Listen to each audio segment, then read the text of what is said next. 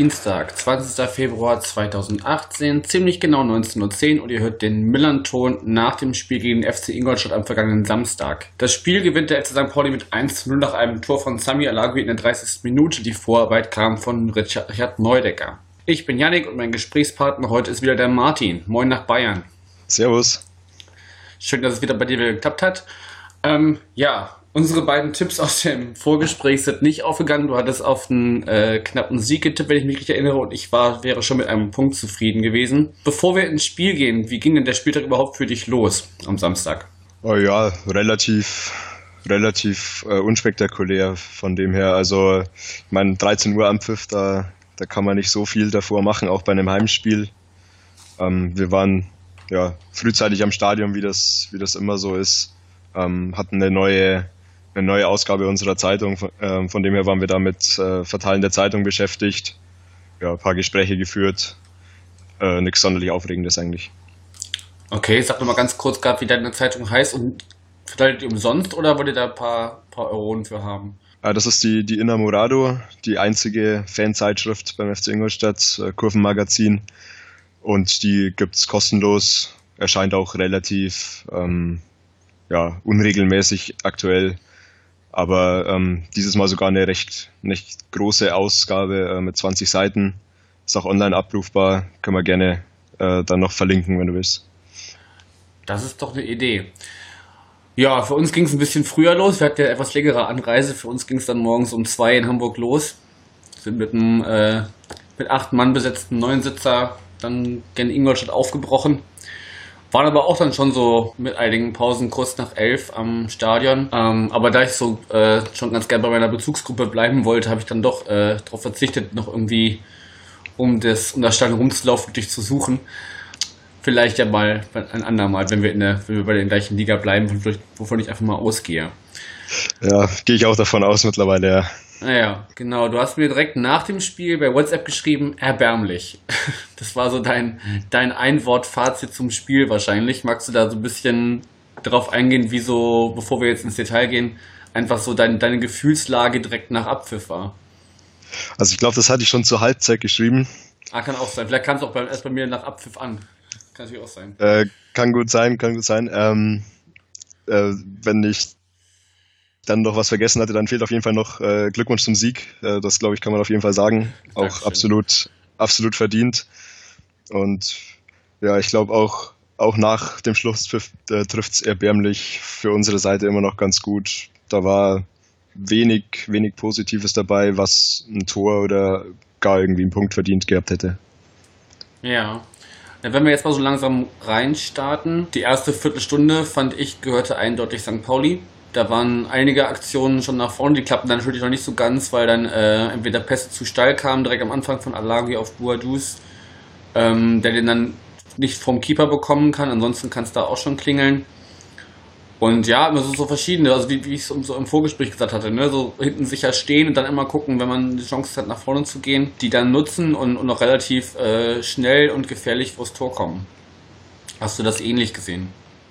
Absolut, ja. Also ich habe grundsätzlich relativ wenig vom Spiel gesehen, äh, aufgrund von bisschen schlecht positioniert hinter Fahnen.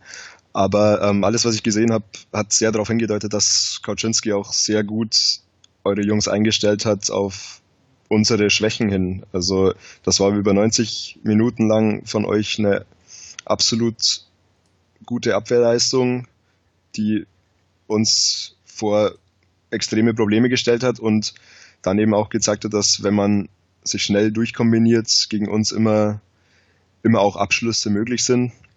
Mhm. Und das hat man ja dann auch nach 30 Minuten bei dem Tor gesehen. Ja, möchtest du da jetzt schon direkt drauf eingehen? Können wir auch machen. Ähm, da war halt so eine klassische Umschaltsituation, ne? Also irgendwie so Butter bekommt den Ball äh, ein Stück hinter der, der Mittelfeldlinie im eigenen, äh, in der eigenen Hälfte noch. Muss den dann erst ein bisschen unter Kontrolle kriegen und gucken, wo er denn hinspielen kann. Der spielt dann links außen auf Neudecker und der spielt in die Mitte zu Alagui, der dann auch wirklich nur noch den Fuß hinhalten muss. Und äh, wenn man so Alagis Chancenverwertung in den letzten Wochen und Monaten gesehen hat, ist das auch äh, genau den Ball, den er bekommen muss, weil anders wäre es wahrscheinlich dann wieder daneben gegangen.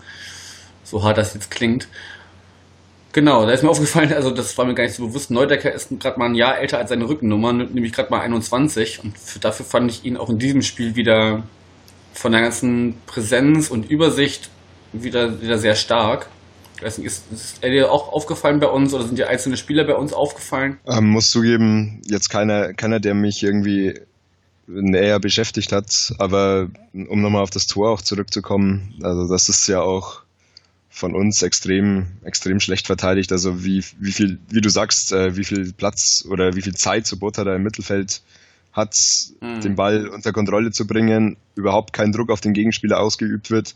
Irgendwie, ich habe mir das Tor jetzt nochmal sechsmal hintereinander in Zeitlupe angeschaut. Das ist ja schrecklich. Da gibt es irgendwie eine, eine sechser Abwehrkette von uns.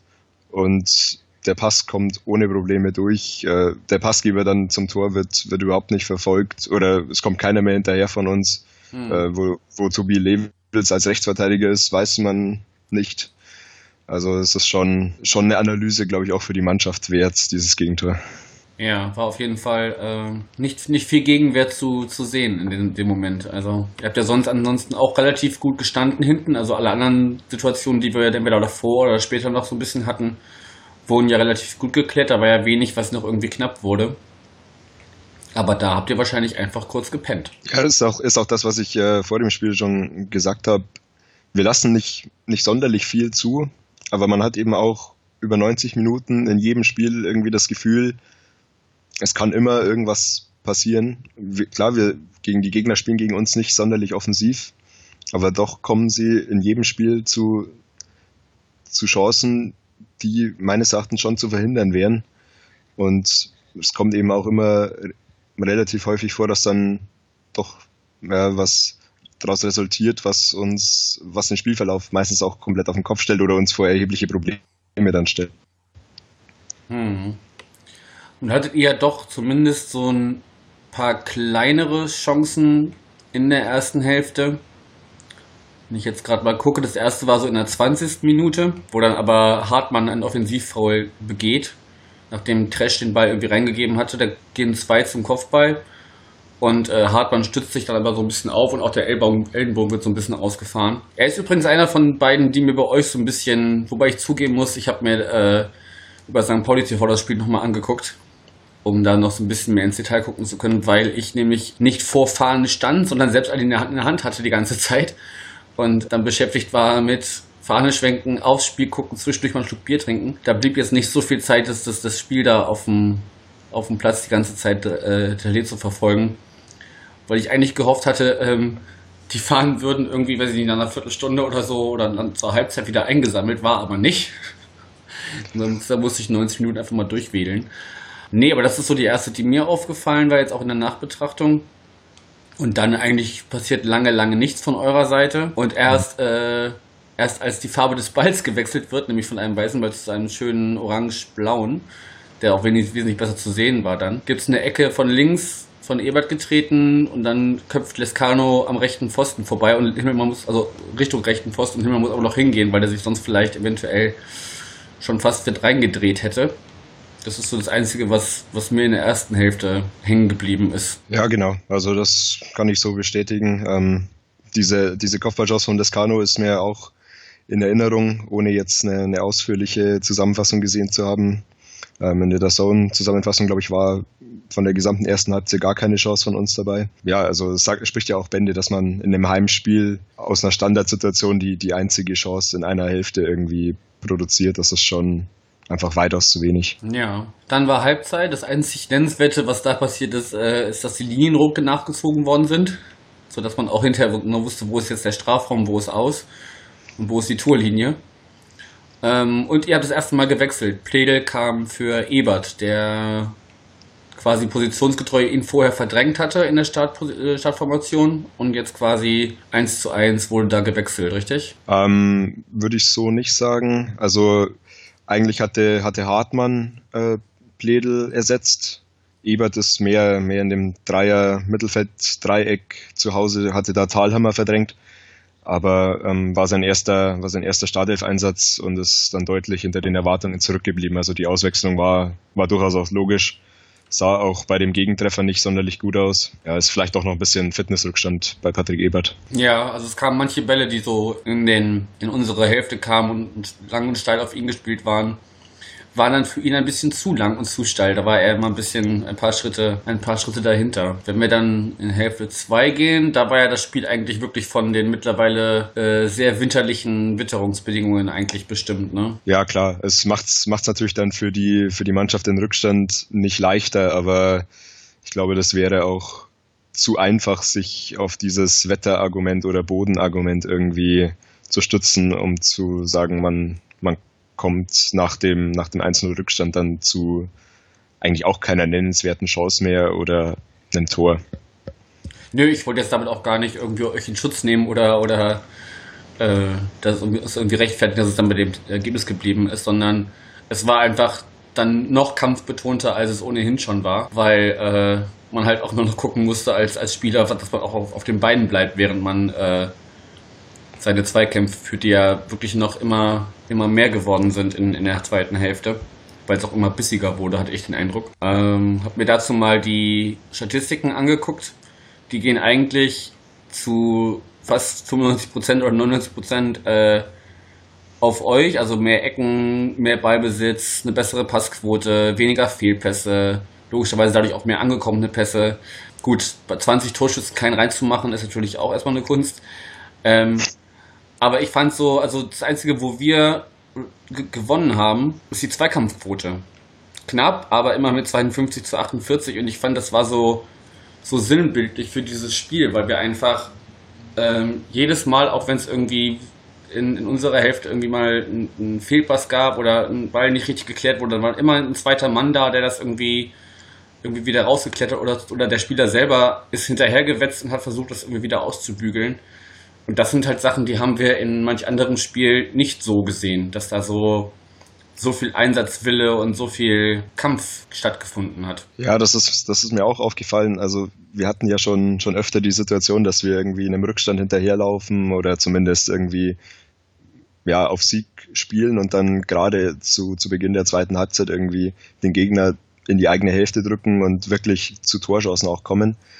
Das war dieses Mal eigentlich nicht so. Man hatte auch eine, eine kleine Druckphase am Beginn der zweiten Hälfte, aber es kam mir immer so vor, als, als würde dir ja, ruhig stehen, ähm, nicht, die, nicht die Fassung verlieren und ja, wirklich, wirklich jeden Angriff solide abwehren zu können. Ja, und das ist einfach also von unserer Warte aus gesehen einfach sehr schön zu sehen, dass da so wenig, so wenig Unruhe einkehrt. Also habe mich ja, also die, die Aufstellung war ja im Vergleich zum Nürnberg-Spiel exakt die gleiche zum Anfang und äh, dadurch ist halt so eine gewisse ne, Beständigkeit jetzt mittlerweile eingekettet, wie ja zu manchen Spielzeiten.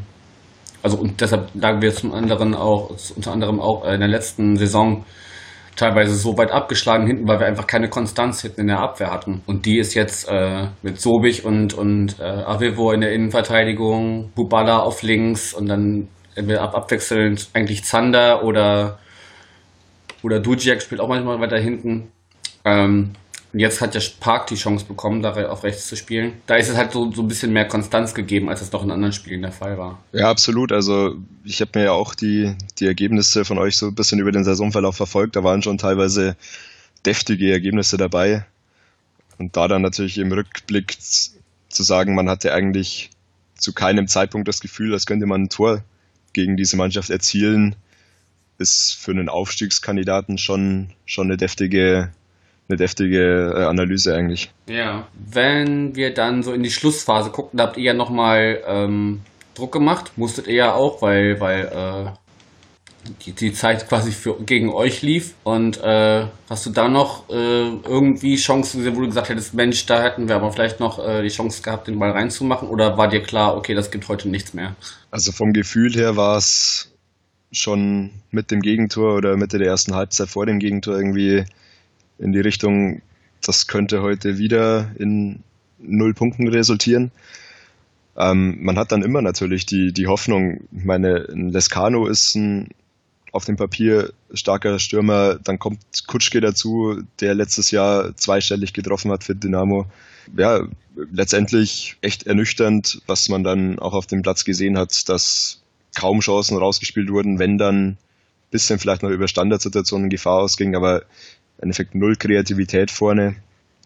Ähm, ohne jetzt, also ich habe keine, keine Chance wirklich aus dem Spiel heraus parat, die ich dir sagen könnte. Okay. Nun bleibt ja von dem Spiel, außer dieser Ernüchterung, wie du es gerade schon, schon sagst, nicht viel, außer dass äh, Sonny Kittel sich die fünfte gelbe Karte abgeholt hat.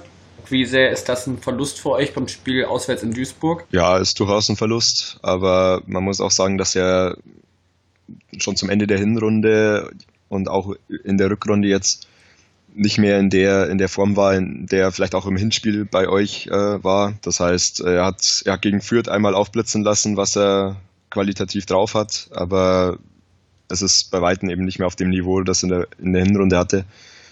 Das heißt, da vorne sind alle gerade ja, ein bisschen außer Form. Mal schauen, wie wir jetzt äh, dann in, in Duisburg auflaufen. Ich denke, dass Bledel wieder von Anfang an dann dabei ist möglicherweise wieder mit Hartmann und Lescano. Vielleicht kriegt Kutschke wieder eine Startelf-Chance. Aber es ist bei, ich habe auch keinen präferierten äh, Stürmer jetzt, bei dem ich sage, da habe ich ein gutes Gefühl, dass, dass der in der Lage ist, einfach mal aus einer Chance ein Tor zu machen. Wenn wir jetzt gerade schon bei Duisburg sind, also für euch geht es jetzt, wie gesagt, weiter nach Duisburg erstmal. Dann ist Bochum zu Gast und dann geht es auswärts nach Darmstadt. Das sind ja eigentlich alles Mannschaften, die ja jetzt so, also gut, Darmstadt äh, ist ein bisschen weit abgeschossen, aber äh, Duisburg und Bochum sind ja auch noch Kandidaten, die da in diesem sehr dicht beieinander liegenden Mittelfeld schnell mal äh, an euch vorbeirutschen können oder euch zumindest noch weiter Konkurrenz machen können. Ja, klar, also da sind gerade in diesem Bereich Platz 4 bis mittlere Tabellen oder ja, untere Tabellenhälfte sind ja alle Vereine mittlerweile extrem nah zusammen. Also da kann jeder jeden schlagen. Und ich sehe uns da in der aktuellen Verfassung in, in Duisburg nicht als Favorit eigentlich. Hm. Wie sieht es mit den nächsten Spielen dann aus? In Bochum zu Hause, ist das eher machbar für euch? Auch äh, nach der Hinspielniederlage in Bochum wird das sicherlich auch kein leichtes Spiel, zumal Bochum auch bei uns nicht, nicht höher stehen wird, als, als ihr es gestanden seid. Und bei der Kreativität, die ich ja jetzt schon zur Genüge irgendwie angesprochen habe, wird das wird es wieder ein zähes Spiel. Das heißt, es kommt letztendlich immer darauf an, ob irgendwie es einen frühen Dosenöffner irgendwie gibt. Wenn mhm. nicht, dann wird es extrem, extrem ja, zäh und wird es auch wieder drauf, drauf rauslaufen, ob wir, ob wir hinten einigermaßen stehen und ja, es irgendwie einen, ja, einen, einen entscheidenden Pass oder einen genialen Moment irgendwie von unseren Jungs gibt. Ja, und dann geht es nach Darmstadt. Da seid ihr dann wieder wahrscheinlich auch wieder die, die Mannschaft, die aufgrund der Tabellensituation das Spiel machen soll, weil Darmstadt auch nicht gerade dafür bekannt ist, das Spiel zu machen. Ne? Ja, so geht es uns im Grunde in jedem Spiel. Das, das war zu Anfang der Saison so, dass man der Bundesliga-Aufsteiger war, der Aufstiegsfavorit Nummer eins quasi. Dann wurde es ein bisschen besser, einfach weil man schlecht gestartet ist. Aber gerade nach der, nach der Serie da im, im Herbst sind wir wieder auf dem gleichen Level. Also wir gehen oder kommunizieren ja auch selbst als Verein, dass wir, dass wir oben noch ran wollen und dass wir uns als Favorit in jedem Spiel sehen. Ähm, das hilft natürlich auch nicht, gerade dass, dass die Gegner da sonderlich oder dass wir, dass die Gegner ins offene Messer laufen. Ja, also ich höre da jetzt schon bei dir so einigermaßen Ernüchterung und äh, Skepsis raus, was so die nächsten Spiele angeht. Und äh, wenn man das jetzt weiterspinnt, also nach den nächsten drei Spielen sind wir dann schon bei Spieltag 26 angekommen. Dann sind es gerade mal noch acht Spiele, die offen sind. Wo lauft ihr denn am Ende ein, mit deiner Meinung nach? Wofür reicht es am Ende? Also ich bin immer noch der Meinung, dass man mit dem Kader durchaus oder auch in diese, mit der, mit der Situation in der Liga, in der ich den wenigsten Mannschaft irgendwie zutraue, drei, vier Spiele am Stück zu gewinnen, sehe ich es immer noch möglich, dass wir, dass wir auf den Relegationsplatz rutschen. Aber mit den Leistungen aktuell wäre das auch einfach nicht verdient. Deswegen, ich, ich kommen auch vollkommen damit klar, wenn wir irgendwie jetzt die Saison solide zu Ende spielen. Ähm, ich muss nicht aufsteigen, einfach aus der Sicht raus. Aber sportlich, denke ich, wäre es in dieser Saison durchaus möglich gewesen. Okay, ja, wir müssen jetzt auch mal schauen. Für uns geht es erstmal jetzt zu Hause gegen Kiel.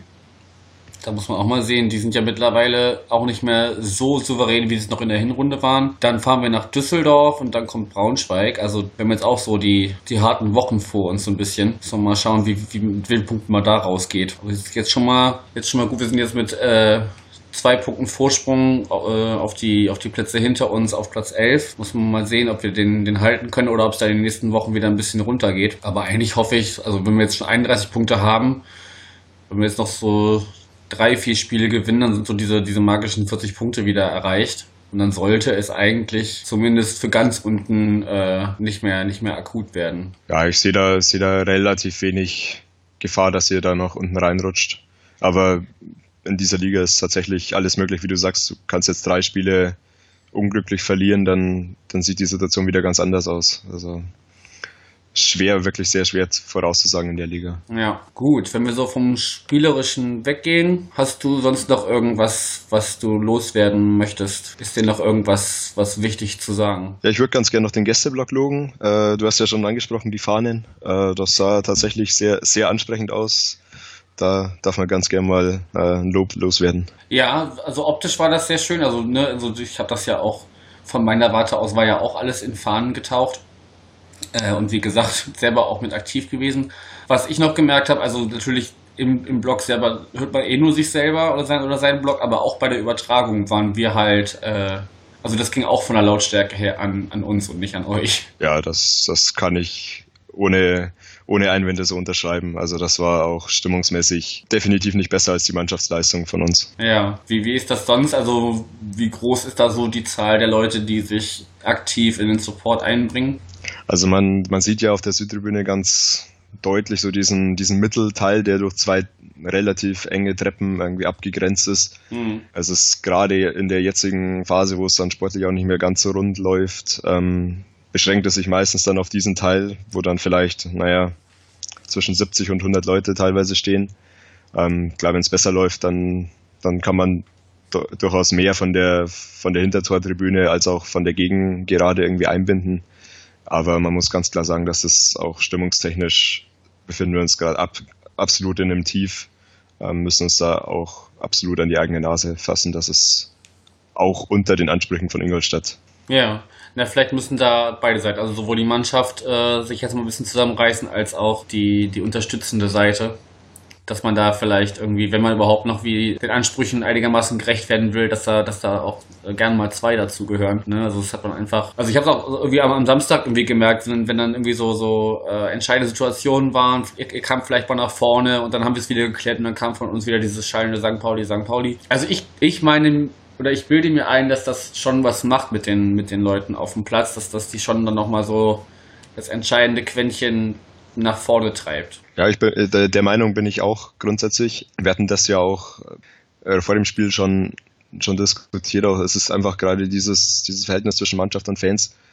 Es ist weniger eigentlich das, das sportliche Abschneiden oder die Tabellensituation, dass diese ja, Lustlosigkeit vielleicht auch irgendwie eine Fans hervorruft, sondern mehr einfach das Gefühl, dass die Mannschaft vielleicht nicht zu, zu 100 Prozent bei der Sache ist oder alles gibt, was dann natürlich auch die aktive Szene irgendwie es schwer macht, alle Fans zu motivieren. Ja, aber so ein, ein Stimmungsboykott oder, oder mal irgendwie die ersten zehn Minuten gar nichts zu machen, ist bisher noch nicht äh, thematisiert worden. Nee, kommt eigentlich aktuell auch nicht in Frage, zumindest aus meiner Sicht. Okay. Ist ja sonst gerne schon mal irgendwie genommen, wenn man, wenn man sagt, also wenn man zum Beispiel auch in, in Fürth auswärts äh, Ende letztes Jahr, ich glaube ab der 60. oder 70. aufgehört zu supporten, auswärts. Das ist dann halt schon, gerade wenn man, ne, wie, wie du auch äh, am Samstag gesehen hast, wenn man halt sonst sowohl optisch als auch akustisch 90 Minuten präsent ist, was dann halt schon irgendwie ein Zeichen setzt, ne?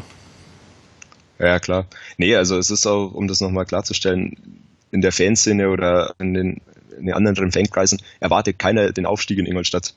Nur es ist einfach dieses Gefühl, dass mit dieser Mannschaft in diesem Umfeld grundsätzlich mehr möglich gewesen wäre, als aktuell auf dem Rasen irgendwie geleistet wird. Ja, naja, gut. Aber wie wir schon äh, beide festgestellt haben, eigentlich sollten beide Mannschaften ohne größere Probleme in der Liga verbleiben. Also ich denke, sowohl nach oben als nach unten ist das mittlerweile relativ gegessen und der Zug ist abgefahren. Und von dem her kann man ja eigentlich nur sagen, dass man sich dann hoffentlich in der nächsten Saison wieder sieht und, und, und wieder hört. Im Gegensatz zu letzten Samstag dann vielleicht auch mal persönlich trifft. Und weiß ich nicht, das wären so meine letzten Worte. Ich wünsche euch auf jeden Fall noch eine, eine erfolgreiche Saison, dass ihr da unbeschadet und äh, irgendwo auch im Mittelfeld so wie wir einlauft. Kann ich nur so zurückgeben. Wünsche euch auch alles Gute. Ähm, wird dann wahrscheinlich darauf rauslaufen, dass wir nächste Saison zweimal nach Hamburg fahren. das wär, ja, das hast du, hast du sehr elegant, äh, elegant ins, ins Spiel gebracht, diese, diese Thematik. Aber ne, wir, wir, wollen ja noch nichts beschreien, noch sind sie nicht abgestiegen. Ja, das haben wir ja schon öfter vermutet, das stimmt. Ja, bisher haben sie uns halt immer, immer enttäuscht. Aber es sieht schon sehr gut aus dieses Jahr, das ist, das ist durchaus richtig.